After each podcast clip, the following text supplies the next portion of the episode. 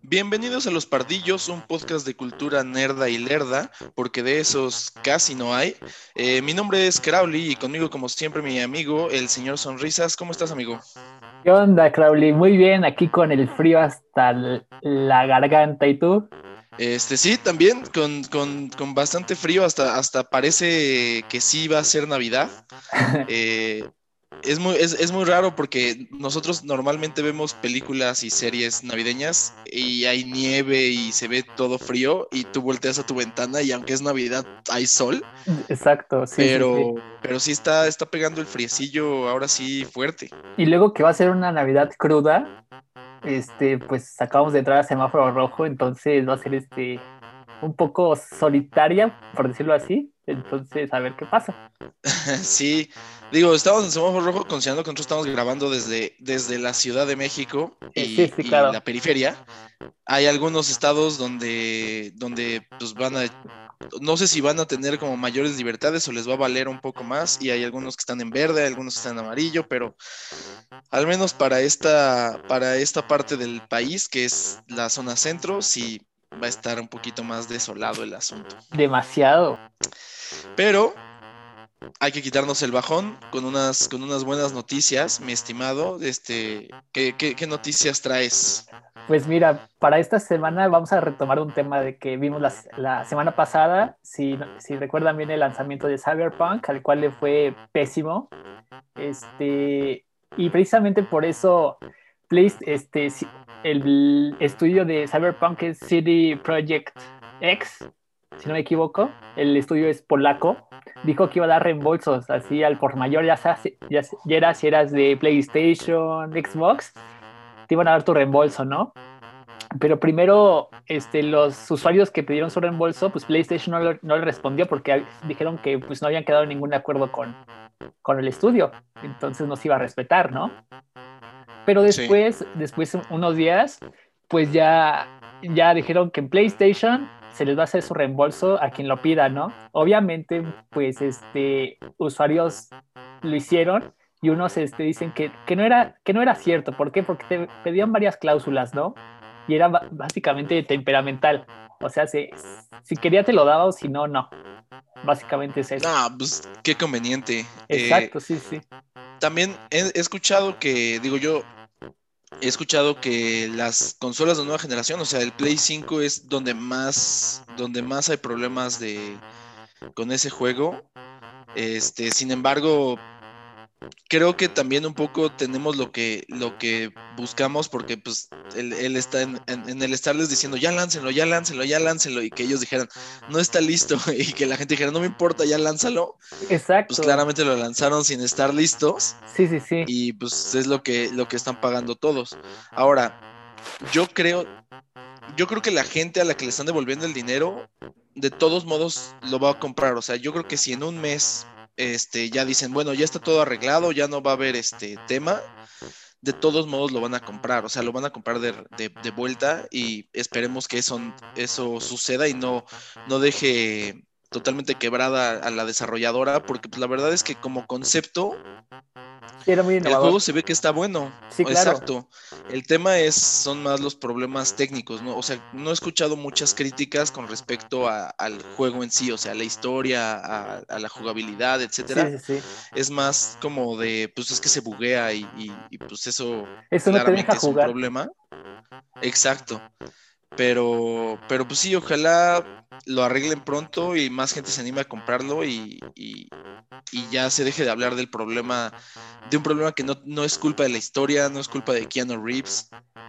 No, es, es culpa de la... Aunque estaría increíble poder culpar a Keanu Reeves. Es culpa del, del estudio. ¿Por qué? Porque pasó los primeros filtros de PlayStation, pero dijeron, pero tienen que, que modificar los este, errores que tiene, que son los que vemos nosotros.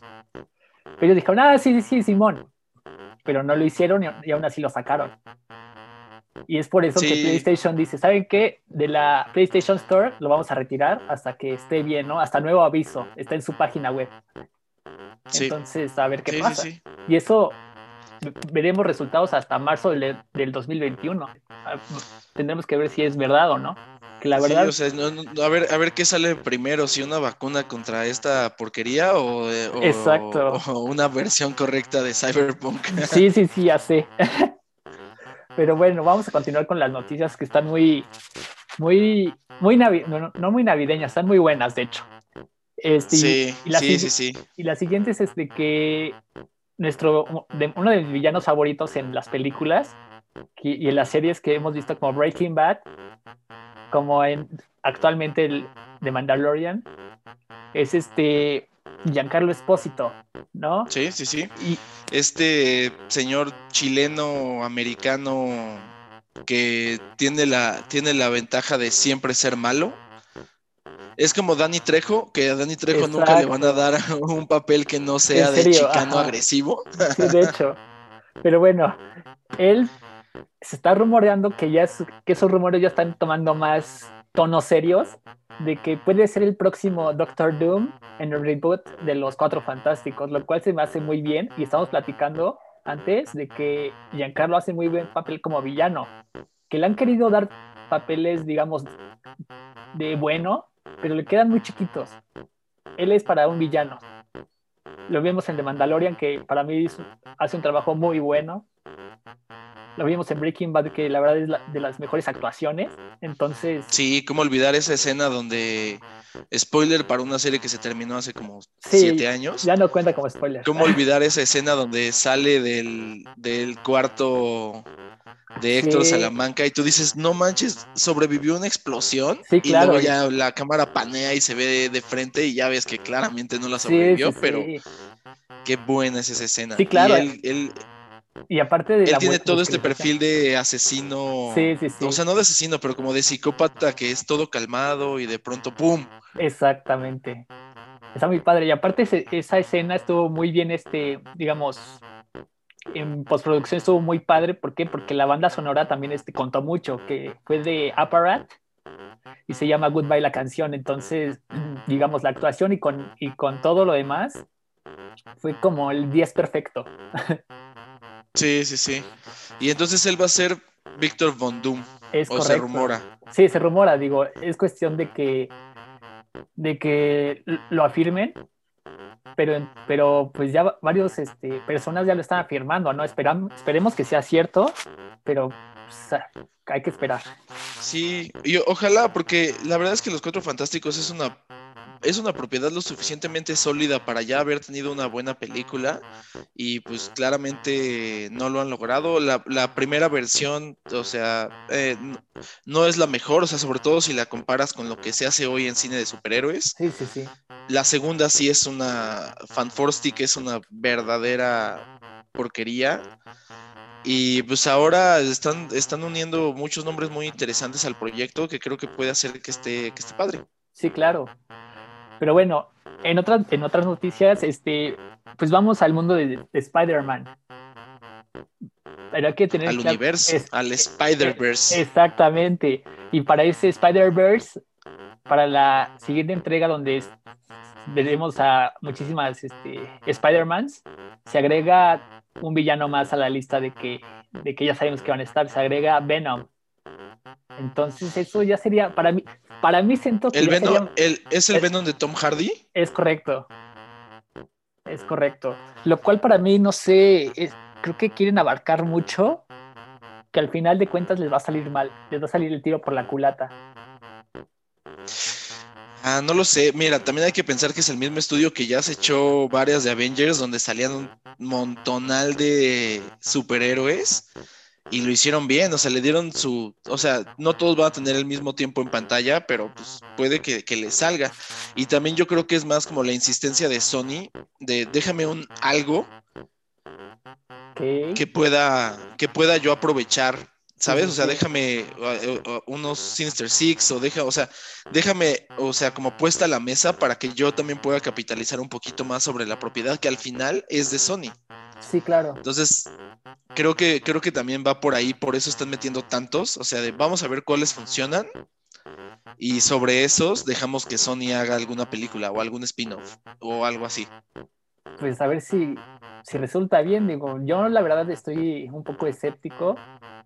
A ver qué pasa, ¿no? Sí, y, lo que sí es que si lo logran, o sea, si, si todos estos rumores de que, o sea, de todos los Spider-Man, de que va a estar Daredevil, de todos estos villanos, que va a estar este Gwen Stacy, que va a estar Mary Jane, que incluso puede que esté, se une el Spider-Verse de, de, de tías May. O sea, si todo eso sucede, la verdad es que sí va a ser una película pues, muy interesante de ver. o sea, va a estar padre ver cómo meten tantos chistes y tanto tantas cosas en un solo lugar. O sea, ya en algunos lugares ya hasta leí que se rumora que, el mismo Deathpool aparezca. que ah, ya me parece. Me parecía demasiado. Exacto. Pero estaría increíble. O sea, con que tenga un cameo de 15 segundos, o sea, creo que estaría muy chistoso. Y Deadpool y Spider-Man sí tienen historias juntos, o sea, sí, sí, hay cosas que se podrían hacer ahí, pero, pero a ver, este... Vamos ahora a otra, otra noticia un poquito más breve, un poquito más cortita, y es que no sé si te acuerdas o si has visto, mi estimado señor Sonrisas, eh, la, la, revancha de los nerds, esta película ochentera, ah, de 1984 de hecho, pues creo que muchas películas gringas de esa época, este, si tú las quisieras aplicar al, al mundo actual, pues la super cancelarían por la cantidad de chistes tipo Me Too que, sí, sí, sí. que, tenían. Sí, sí, sí. Este, pero lo que lo vuelve interesante es que Seth MacFarlane, este, el creador de Family Guy, de American Dad, de Ted, o sea, alguien que sabemos que no es precisamente alguien que le importe mucho lo políticamente correcto, quiere, quiere hacer un reboot de, de La venganza de los nerds. Sí. Este por lo que entiendo, no va a ser como escena por escena un remake, sino como que quieren usar como la misma esencia de, lo que es ser un nerd, pero ha cambiado mucho lo que es ser un nerd en, 1984 que lo que es ser un nerd en, en, el 2020, 2021. Entonces creo que esa puede estar interesante. Esperemos que la gente tome la comedia como lo, e, como, lo, que, es, como comedia. como comedia y este, y está padre, o sea, eh, Keith y Kenny Lucas, que son estos comediantes este, gemelos idénticos, van a estar, se supone que van a estar protagonizando la película. Ellos salieron en 22 Jump Street, y de hecho, muchos de los escritores o gente que trabajó en esas películas de 21 y 22 Jump Street eh, van a trabajar en estas películas de La venganza de los nerds. Y ya por último, vamos a hablar de un juego de mesa eh, que van a llevar a, la pantalla grande. Me, me, chocan este tipo de frases, pero son muy acertadas. Además que ahora ya no me queda claro si sí la van a llevar a la pantalla grande o no, porque ya no están llevando casi nada a la pantalla grande. Sí, claro. Este, pero eh, Chris Pine eh, va a salir en, este, en una película de Dungeons and Dragons, Calabozos y Dragones. Este, que pinta para ser como de esas épicas de tres partes, o sea, como un tipo Señor de los Anillos, pero con como también como con un poquito de comedia, porque lo, lo, de hecho lo va a escribir, lo, van a escribir este eh, Jonathan Goldstein y John Francis, que han hecho, por ejemplo, la de Quiero matar a mi jefe. Sí, claro. este, y la de Spider-Man Homecoming. Entonces, este, como que creo que va a ser como de esas como medio épicas, pero que va a tener sus cositas chistosas porque, pues, Disney con Marvel y con Star Wars le han demostrado al, bueno, la gente le ha demostrado a través de esas películas a los escritores que eso es lo que más gusta, o sea, el hecho de estar haciendo como estas películas que son lo suficientemente serias, pero lo suficientemente divertidas para que la gente no se aburre en esa hora y media. Entonces yo creo que por ahí va. Y, pues a ver qué, qué, tal sale. O sea, justo hablando de la venganza de los nerds, esto creo que es lo más nerd que se puede hacer en términos de cine. Y este, lo que nos da paso, mi estimado Nico, a este, nuestro tema principal, eh, después de este pequeño cortecito. Bueno, y pues ahora que ya se acerca Navidad, al menos para cuando estamos grabando esto, no sabemos si cuando ustedes lo estén escuchando, porque puede que ustedes lo estén escuchando el 8 de marzo del 2027. Es correcto. Entonces, al menos para el día en el que grabamos esto, ya está, se sentía muy cerca de la Navidad, este, de este fatídico 2020. Y pues, ¿qué programa no puede, no aprovecharía esa temporalidad para hacer algunas este, recomendaciones y algunos tops? Pero nosotros creemos que la mayoría de la gente ya tiene ubicadas estas películas de Navidad, o sea, las que son típicas de Navidad y que son las que la gente normalmente ve, o las estas nuevas películas bastante malas que Netflix hace como al vapor con tal de tener algo Exacto. de temporada. Este, entonces nosotros les vamos a eh, recomendar algunas películas que no son obvias, o sea, que no son de Navidad, pero no es tan obvia su Navidad. De Exacto. Y este. Y traemos cada quien unas tres recomendaciones, porque de nuevo sabemos que seguro hay una película este, en Belice de 1934 y seguro es muy buena, pero nosotros no la conocemos, entonces no la podemos recomendar. Eh, la forma en la que vamos a hacer esto, mi estimado señor Sonrisa, si está usted de acuerdo, es vamos a decir la película, vamos a decir de qué va un poco la película, o sea, como si se la estuviera recomendando a un amigo para que la vea. Eh, por, o sea, qué elemento o qué cosa le hace que sea de Navidad. Y qué te parece si le ponemos eh, cuántas granas. porque entiendo que, que, la nariz de Rodolfo el Reno era roja como la grana. Eso sí, nunca lo había escuchado, solo sabía que era muy roja, no como la grana. No, la canción era Rodolfo el Reno, que tenía la nariz roja como la grana. Ah, mira, no lo había notado. no sé qué, no sé qué es una grana. Asumo que es algo muy rojo. Oh, seguramente. Entonces, eh, vamos a decir de cinco granas, ¿cuántas granas le, le, le asignas al, Va, va, a la película. ¿Quieres empezar tú? Este, perfecto. Digo, yo tengo, por ende, este, una que me gusta mucho. De hecho, es la de Harry Potter. Pero de Harry Potter puede ser desde la 1, la 4, la 5 y la 6. Estaba, estaba pensando y dije, pues es que en esas películas manejan algo de Navidad, ¿no? Pero la más emblemática yo siento que es la de la 1, donde Harry este, no tiene a dónde ir y le dan su capa de invisibilidad entonces se siente muy, el ambiente muy navideño, ¿no?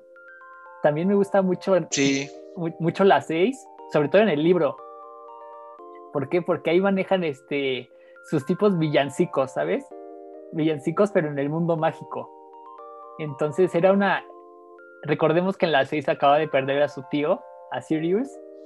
Y entonces, este, en la casa de los Black, este, hay un, no sé qué era, una rocola, no sé qué era, pero que tocaba con un villancico de Navidad, que era decir, acércate a mi caldero caliente, que no sé qué. Y, está, muy padre, la verdad. Y eso no, no sé en la película, entonces, pero está muy padre. Sí, porque esa, o sea, bueno, al menos esa primera línea del verso suena bastante, no tan navideña, suena bastante sexosa. De hecho, pero, pero me gustó bastante.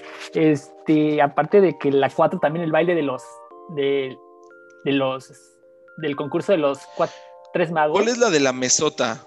O sea, la de la que tienen como una cena de Navidad y que todo es, o sea, que el banquete todo se ve como muy bonito. Ajá, exacto.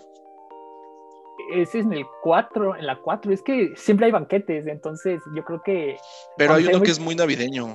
Sí, es, que deben saber que yo, yo, yo no soy muy fan de Harry Potter, entonces sí, exacto. No, no, no las ubico del todo, pero recuerdo. Es de esas películas que he visto sin haberlas visto, porque todo el mundo habla de ellas y hay las. O sea, vi la, vi la de la piedra filosofal. Sí. Este. Y ya. sí. ¿Es en serio? Bueno, no importa, no importa. Sí. Pero bueno. Pero recuerdo que hay una donde hay como un banquete muy navideño. Y no sé si es, o sea, no sé si en cada libro hacen el mismo banquete navideño. Me decepcionaría mucho que la, que la que J.K. Rowling en cada en cada libro dijera, bueno, aquí tengo que llenar un capítulo con algo, así que pues ahí les va otro banquete navideño. Sí, sí, claro. Pero yo creo que es en la 4 que ahí van varias escuelas y tienen su baile de los tres magos, que ahí sí se adorna muy padre Ajá. Entonces, y ya todos van trajeados y todo. Entonces, yo, creo que sería la 4. Y, bueno, y, precisamente. En resumen. exacto, en precisamente yo le daría como 3. 4. Um, yo creo que le daría 4. ¿Cuatro granas de 5? Sí, sí, sí. Ok, entonces, así en resumen, es Harry Potter, todos saben de qué va Harry Potter, es, tiene varios toques de Navidad en casi todas, y Nico le da 4 de 5 granas. Claro que sí. Yo, eh, la primera que tengo es este Batman Returns, de estas sagas más clásicas de, de Batman, las de finales de los 80s, principios de los 90s. Este, dirigida por Tim Burton también, que es, como saben, es como el, ídolo de los de las niños unicornio y el ídolo de los que les gusta la Navidad y el Halloween no saben cómo mezclarlo. Ajá. Este, entonces, en términos de cosas muy navideñas que tiene esta película, uno, que es, su villano principal es el pingüino, que pues los pingüinos están en el Polo Norte y pues ahí se presta un poco. Hacen el encendido del árbol de Ciudad Gótica, como lo hacen en, en, Nueva York. Este, y toda la película transcurre durante, durante Navidad. Entonces, eh, pues, creo que es una buena película navideña, no navideña, que, que se puede aprovechar. Y yo, la verdad es que comparándola con el resto de, o sea, por ejemplo, con la primera de Batman que hizo Tim Burton, esta no es tan buena, pero eh, Danny DeVito tenía que competir ser un villano después de Jack Nicholson, o sea, tampoco estaba tan fácil y creo que Danny DeVito lo hace muy bien. El pingüino me da un montón de asco en esa película, o sea, como su pijamota y... Y entonces yo a esa le daría que unas 3 de 5 granas. ¿Sí? Pero es que era muy buena, en su tiempo era muy buena. Bueno, a mí me tocó. Era muy buena. No, yo le daría. Sí, o sea, no, o sea, yo no digo que no sea buena, solo digo que poniendo en el contexto de todas las películas de Batman, o sea, depende cómo la compares. O sea, si la comparas con todas las películas de Batman, claramente no es la peor, pero definitivamente no es de las mejores. Hoy, y si, la, si la ves ah, como eh, villano solo, es un buen villano. Entonces, creo que está en medio. O sea, sí, véanla, es, es muy divertida pero tampoco es una súper, súper película. Yo creo que la de, de Dark Knight Rises también entra en Navidad, ¿eh? Yo creo que ah, bueno, sí, porque pues está nevando y es en esas fechas. Pero me parece mucho más, o, sea, como mucho más navideña la, la, de Batman Returns. O sea, Dark Knight Rises tiene, o sea, salvo que es la época y que cae nieve en algunas escenas, sí, de, no es tan evidentemente navideña. Bueno, eso sí tiene razón. Es como decir que es una película deportiva solo porque al principio porque sale un balón. americano. Exacto. No manches. Pero bueno, el siguiente de mis de lo que yo pienso es este una de cajón que todos hemos visto en Canal 5. Es la de Mi pobre angelito, la 1 y la 2, ¿no? Es, son de las mejores. Claro, típicas. Sí, claro. Entonces, este, digo, quién no le hubiera encantado? Bueno, yo de chiquito pensaba, me hubiera gustado haberme perdido en, Navidad y haberme quedado en, mi casa solo o cualquier cosa, ¿no? Y pues hacer lo que yo quisiera. sí, claro. No, y además, o sea, yo creo que esa era de esas películas que decías, ah, claro, si entraran unos rateros a mi casa, super sí los podría este, combatir con, mis cochecitos. Sí, claro. Ajá, y, luego, oh, sorpresa, si en verdad se meten a mi casa, yo creo que no sabré qué hacer, solo llorar y, y, esperar la muerte. Exacto. Pero al menos si mi pobre angelito sí te daba esa, esa ilusión. Lo que sí es lo que dices, o sea, como que sí, todo mundo de chico decía como, ah, qué padre sería estar yo solo en la casa. Ajá, si estuviera súper padre, la neta. Y creo que, bueno, las demás, la, la 3, la 4 y no sé qué, la verdad, este, hicieron un intento súper fallido. Sí, no, ya apareció la risa en vacaciones. Sí, ya sé. Pero aparte, creo que fue el año pasado de que Amazon este, sacó un comercial con este Macaulay Culkin, ¿no? De que otra sí, sí, fue el año pasado. Otra vez se quedaba solo en su casa, pero él ya estaba grande, ¿no? Y estaba estaba en contacto con Alexa, ¿no? Estaba súper padre. Sí. Pero, pero Macaulay Culkin que se veía bien, ¿no? Porque antes vimos de fotos de que se veía esquelético el, güey. Ahorita se, bueno, el año pasado Sí, no, como que superó, superó una etapa bien oscura en su vida, creo. Y entonces ya ahorita creo que hasta tiene como una banda y dirige algunos cortometrajes y cosas así. O sea, como que logró recuperarse. Exacto. Pero la verdadera pregunta aquí, amigo, es ¿cuántas granas merece mi pobre angelito? Yo creo que cinco. Por el, más que nada, es buena la película y aparte por el recuerdo, creo que para todos. Cinco granas de cinco. Ustedes lo escucharon aquí primero. Cinco de cinco. Ahora, a mí me toca hablar de este la película de la controversia. Cada, cada año existe esta controversia sobre si Duro de Matar es película navideña o no. Y sí. Yo mantengo que sí lo es. O sea, vaya, o sea, la, la, la película empieza en una fiesta de oficina navideña. Exacto, sí, sí. En una fiesta de godines este, navideña. Entonces, claramente eso te da todo el tono de, que debe ser, de que debe ser una película eh, navideña. Además, por ejemplo, incluye la canción de Christmas in Hollies, que, de, que es de, de Ron DMC. Lo cual lo hace, le da este, ese toque rudo que tiene ya duro de matar, pero también navideño, con, con otros temas. Y eh, yo sé que mucha gente ubica de, Duro de Matar, solo o sea, ubican más la frase de y motherfucker. pero tiene una frase, este, tiene una frase muy navideña que dice, Now I have a machine gun. Ho, ho, ho. Y dispara, o sea, es súper navideña esa película. Y al final también todo, o sea, toda la, acción se desenlaza en, una, en, un, en un ambiente muy, muy navideño. Y en ese diagrama de Ben con Harry Potter y la Navidad, el malo es Severus Snape. Ok, ah, sí, claro. Es el mismísimo Alan Rickman, entonces eso lo hace ultra navideño. Sí, que en paz descanse. Claro, claro.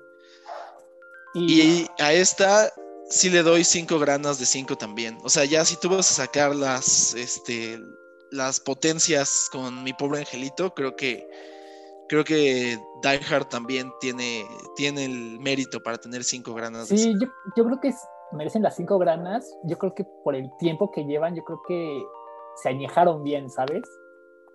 Sí, y son muy entretenidas de ver y, si algo nos enseñó Canal 5 es que la permanencia voluntaria vale la pena cuando está duro de matar. Es correcto. Pero bueno, vamos a seguir por la... Voy a seguir otra línea, de hecho, que es la de animación que de hecho es del estudio de DreamWorks. Esta salió, me parece, en el 2012, recuerdo. Es la de El origen de los guardianes, o como en España dirían, El origen de los guardianes. Tío. como, como le diría la Marta de baile española. Sí, exacto. Pero aparte, fíjate que el póster, uno de los pósteres está muy padre porque sale Santa Claus con, las con los brazos cruzados, con tatuajes. Bueno, que dice Naughty. Sí, de Naughty y Nice. Naughty and Nice, sí, entonces, ay, güey, ¿no? Aunque eso puede ser un poco doble sentido, ¿sabes? Porque Naughty, entonces, de, ok. No, bueno, no, lo que pasa es que hay muchas canciones, o sea, lo que pasa es que el término Naughty se fue haciendo más sexualón como ya de un tiempo para acá, pero las canciones viejitas en Estados Unidos y en Inglaterra, como los cánticos navideños, sí usan esas palabras. Maldita globalización. Pero bueno, este está, está bastante padre porque incluye varios, digamos, personajes de fantasía, como el conejo de Pascua, como el, digamos, el, hombrecillo de los polvos de, sueño, las hadas. Eh, te, digo, el conejo de Pascua, que también este, este, forma parte de la historia y está bastante divertida y aparte bastante mm, emotiva, también diría yo. Yo creo que le doy a esta 3.5 granas. Sí, la verdad es que coincido y, también le agrega mucho al, imaginario cultural de las otras cosas, al conejo de Pascua, que además lo hace Hugh Jackman, la voz del conejo de Pascua. Eh, ahí lo único que, que, yo digo es como Jack Frost, ¿qué? Digo, no sé si en Estados Unidos sea como muy importante, pero creo que pudieron haber buscado otra festividad. Yo creo que Hubiera sido increíble que fuera como como que fuera Miguel Hidalgo, ¿sabes? Sí, claro. Del Día de la Independencia. Sí, sí, sí. yo creo que le quisieron dar ese, ese peso a ese Jack Frost, por lo mismo que tú dices, es que ese güey qué. Entonces dije, no, pues hay que, hay que darla a notar, ¿no? Sí, y esa es justo, creo, la razón de ser, ¿no? De, o sea, como para que no sea ese güey que, sino que sea como, ah, es Jack Frost. lo que tiene que aprender Jack Frost es que si no traes regalos, a nadie realmente le importa. De hecho, ya sé. o sea, porque la de los dientes, que en, que en Latinoamérica no sé por qué es un ratón. O sea, dejando muy en claro nuestro tercermundismo. Sí, claro. Pero eh, el hada de los dientes, pues te deja dinero. El conejo de Pascua pues, te deja chocolates. Santa Claus te deja regalos. O sea, también Jack Frost quiere hacerse famoso sin, sin dar nada a cambio. O sea, no, así no es como funciona si quieres ser una criatura mítica. Miguel Hidalgo te da un día libre, te da un día de ah, asueto. Eso sí. Eh, bueno, yo, para terminar con mi, con mi tercia de, nostalgia ochentera, eh, traigo El joven manos de tijera, o como diría Marta de baile, Edward Scissorhands. Ok. Eh, pues, que básicamente es la historia de un muchacho que, como su nombre bien lo indica, este, tiene manos de tijera. o sea, no, hay mucho más que describir al respecto. Eh, yo me quedé esperando las secuelas donde hubiera el joven manos de papel y el joven manos de piedra, pero nunca llegaron. Sí, sí, claro. Este, y esta película, pues, es navideña, aunque, aunque no lo crean, porque de entrada la, historia en general es la justificación o la tratan de dar la explicación de por qué cae nieve durante Navidad. Y luego tienes esta escena donde el joven Manos de Tijera era buenazo, como cortando árboles y así. Sí, claro. Y, él está enamorado de una chava que se llama Kim. Sí. Y entonces eh, hace unas esculturas de hielo, o sea, como peluquea unas esculturas de hielo y toda como la viruta de hielo, no sé cómo se la escarcha, no sé, sale volando y entonces pareciera que está nevando justo para darle gusto a, este a Kim, ¿no? O sea, para que ella viviera como como esta parte de Navidad y justo tiene una, esta frase donde le dice, yo sé que es un poco temprano para Navidad, pero te tengo esta sorpresa y ya como que hace como el recorte y así. Eh, también de Tim Burton, creo que para yo ser alguien que se queja mucho de, de los adolescentes fans de Tim Burton, hablo mucho de Tim de hecho, sí, sí, sí, exacto. Pero, pero bueno, o sea, la verdad es que hacía buenas películas antes de que la gente lo agarrara como para sentirse especiales ellos, sí, el especial es él. Pero, eh, pero sí, es una gran película de ver como en ese, como eh, en te sirven el recalentado, el 25, etcétera, la ves en la mañanita, es, es una gran película y yo le doy cuatro granas de cinco. Porque hay una parte donde tiene sus que veres con una señora y eso como que está como raro, pero... Exacto. Como que muy... Este pero sí, le doy cuatro, cuatro granas. Video para adultos. ¿No? Seguro hay una versión, ¿eh? Sí, no lo dudo, o sea, eso es seguro. Sí, claro. Edward Dildo Hands o algo así. Está, estaría padre eso. ¿Tú cuál te traes, amigo? Este, yo la, última que traigo, ahora sí que sería. Ah, no, pues ya, ya. Pues yo creo que vale la pena dar las menciones honoríficas, ¿no? Sí, sí, sí. ¿No? Eh, claramente, para hacer este listado, Nico y yo trajimos a la mesa todas las películas de Navidad que se nos, que se nos ocurrieron. Y, y, queremos mencionarlas como de rápido para no tener un programa de hora y media como el, como el de la semana pasada. Este. Pues yo creo que. Entonces. Vamos a empezar con la primera que. que una de las que te mencioné, la del Grinch.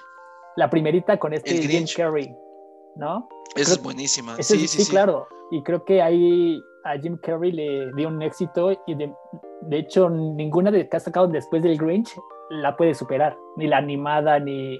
De hecho, creo que nada más han salido animadas. Entonces, ninguna se compara a esta. Con Benedict Cumberbatch.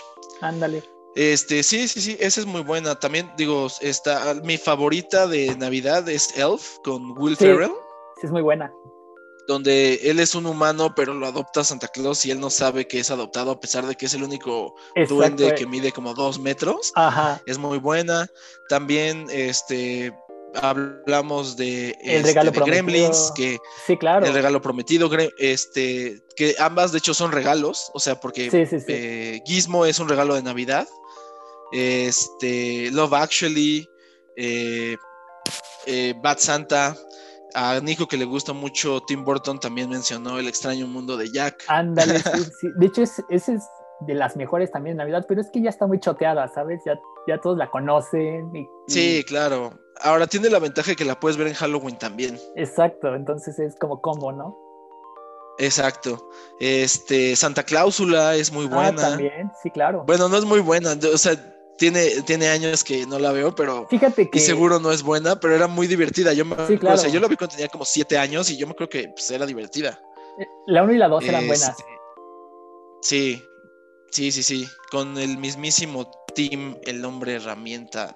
Allen. Exacto. Bueno, Sí, sí, sí. este. Técnicamente Toy Story el final es de Navidad. Ah, el final. O sea, la entonces 1 cuenta. porque Sí, es sí, cuando sí. llega la señora cara de papa, etcétera. Ajá, entonces-. Ajá. Vean solo los últimos seis minutos de Toy Story y eso es navideño. Eh, Bad Santa, que es más como Sí, PG-13, sí. Yo creo pero pues está chistosa. La verdad es que es una, es una buena claro. película. Este. Y creo que con eso ya cubrimos una buena cuota de películas para que vean de aquí al, al 31. Perfecto. Este, entonces, eh, este es el nuestro, nuestro, este fue nuestro tema del día de hoy. Eh, seguro voy a agarrar en curva al señor Sonrisas porque le estoy a punto de preguntar cuál es su handle de Twitter. Entonces, cualquier película que quieran recomendar o que nos quieran Sí, este, claro. decir, pueden hacerlo en arroba rckrw, que es este, la cuenta de Twitter de, de- de la persona que están escuchando hablar en estos momentos. O bien pueden buscar a Nico en... en arroba S-R-O-F-L-M-A-O. Ok. Vamos a hacer un conteo de todos los programas y todas las semanas que sucedan hasta que Sí. Nico se aprenda su handle. Porque que- ustedes no lo ven, pero lo estaba leyendo. Sí, ahí lo tengo pegado. Y, y eventualmente haremos una gran celebración cuando cambie, cuando cambie su handle a algo mucho más pronunciable. Exacto, yo creo que sí. Entonces, vamos ahora a pasar, mi estimado Nico, a este las recomendaciones de esta semana. ¿Quieres Perfecto. empezar tú? Sí, claro. Este, fíjate que buscando este, en nuestro tema del, del día, encontré una estelarizada por Mel Gibson, que se llama Fatman. Esta está a punto de salir seguramente. Es de este Mel Gibson siendo Santa Claus, pero siendo un, digamos, un mortal viviendo en algún lugar de Estados Unidos, porque se ve que hay bastante nieve, pero aparte de que este, se enfrenta a casi un niño, un niño que recibió de Navidad este, un carbón y dijo, me las vas a pagar, Santa, ¿no? Y pues contrató a, a un sicario, por decirlo así, y lo mandó a matar, ¿no? Ok. Entonces, este, este Santa se me hace como una especie de Rambo, ¿sabes? Sí, en el póster se ve como, eh, como todo madreadón, con Exacto, su sí, sí, moretón, sí. y o sea, sí se ve como, como peleador. Exacto. Este, esperemos que al ser una película navideña no haya metido ninguno de sus ideales antisemitas, Es co- es pero o, o- o sobre religiosos, o sea, o sobre católicos, Sí, claro. pero es- si, si lo mantiene, o sea, amistoso y chistoso, creo que pues, está, está bien. Híjole, quién Yo sabe. tengo igual, manteniendo el tema navideño, eh, me acordé de un, de un cómic que leí hace unos, hace unos ayeres, que es una saga de Hellboy, que se llama Hellboy Christmas Special, que son como siete historias cortitas. eh, como de terror que se ambientan durante Navidad. O sea, por ejemplo, Sí, hay una sí. donde Hellboy tiene que este, viajar, o sea, muchas tienen que ver con viajes como en el tiempo, o sea, entonces viaja a mil, 1860 y se tiene que meter a un panteón porque la hija de un hacendado, este, ya muerta, está casada con un espíritu maligno y entonces tiene que defenderla, etcétera. O sea, están, están buenas, están interesantes y, y visualmente son, son muy atractivas. Ok. ¿Qué otra reco tienes, amigo? Pues mira, estaba pensando. Y esta, la, esta es una serie de Netflix. Es este anime. Se llama Fate Apocrypha. Está buena. No es de Navidad ni nada. Pero está buena porque es una, es este, una persona o un chavo que digamos que está compitiendo por obtener el santo grial y este santo grial te concede cualquier deseo, ¿no? Pero para eso hay múltiples este, personas que también este, obtuvieron esa oportunidad y tienen que luchar para, para poder obtener el santo grial. Pero para obtener el santo grial necesitas este, tres caballeros que puedes invocar este, mediante magia. O sea, esos caballeros pu- pueden ser del pasado, puedes invocar al rey Arturo, a la espada del rey Arturo, etcétera. Está bastante padre. A Miguel Hidalgo. Exactamente, yo creo que él ganaría. A Miguel Hidalgo y la sotana de Miguel Exacto, exactamente. Entonces, te digo, de esa, de esa serie de, de Fate existen como unas cinco, yo creo. Y están en Netflix. Entonces es súper recomendable para estas temporadas bueno, temporadas de vacaciones. Sí vale la pena echarte un maratón de esa, de esa serie. Bien.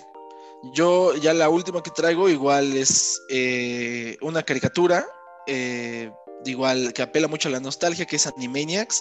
Eh, Hulu la, la, la agarró y la relanzó.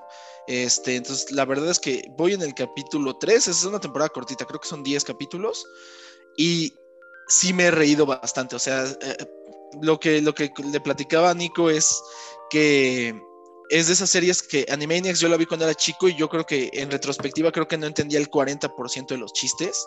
Exacto. Y ahora porque era un humor como pues para adultos, o sea, sin ser como muy rebuscado, o sea, no es Ricky Morty ni nada así, o sea, es, sigue siendo humor tonto, pero con referencias de cosas culturales que como niño no tendrías idea. Exacto. Este, y esta de, de Animaniacs hace lo mismo, pero con, cosas este, culturales actuales. Lo único eh, raro es que creo que lo grabaron y produjeron la serie a finales de 2019 y tardó un poco en salir, o sea, sí, claro. hasta ahora. Entonces, por ejemplo, pues no hay chistes del coronavirus o no hay chistes de, o sea, no hay muchos chistes de, de la presidencia de Donald Trump, o sea, o que la perdió. O sea, como que muchos chistes de actualidad no son tan actuales pero en general está muy chistoso, o sea, y los tienen en los mismos segmentos, o sea, sigue saliendo Pinky Cerebro, Mandy Botones. Sí, claro. Este, entonces la verdad es que está bueno y, me parece que al menos en inglés son las mismas voces que hicieron la, caricatura original. Sí. No sé si, no, o sea, no sé si cuando las hagan en, en español, no sé, o sea, porque tiene que llegar este el servicio a México. No sé si van a usar las mismas voces también en español, creo que estaría increíble. Exacto. Este, pero sí, es, una, es una buena serie. La verdad es que está, está muy chistosa y creo o sea, como para pasar el rato y no, no tener que ponerle mucha atención a las cosas, está, está muy buena esa serie. ¿Sabes qué? También Pero, dime. Perdóname, también estaba pensando en el último capítulo de, del Mandalorian. Estuvo, la ah, verdad. Es que. Estuvo fenomenal, la verdad. Yo casi este, la verdad, este sí me emocioné bastante. ¿Lloraste? Casi lloro, de hecho. Porque, porque pues no te lo esperas desde. ¿Qué? Exacto, sí, se parece demasiado, entonces sí me, sí me gustó demasiado. Sí, por, el bien de los que nos estén escuchando y no la hayan visto, lo vamos a dejar ahí para que se animen a, a, verla. Pero sí, el Mandalorian es una, es una gran serie, creo que también ya hemos platicado un poco de ella en otros episodios. Este, pero sí, dense, dense la oportunidad de, ver esa gran serie. Y pues bueno, eso es, eso es todo por el, por el episodio de esta semana, mi estimado Nico. Perfecto. Eh, los pardillos les deseamos felices fiestas. Feliz Navidad. Celebren a o sea, celebren a lo que les celebren, récenle a quien recen y cuídense, pásenla bien. Tú también, amigo, muy felices fiestas, feliz Navidad, pásala muy bien. Y la semana entrante tenemos un episodio bueno, se va a poner bueno el debate, entonces este no se lo van a querer perder. Si, si les gusta el MCU, les va a gustar ese episodio. Bye.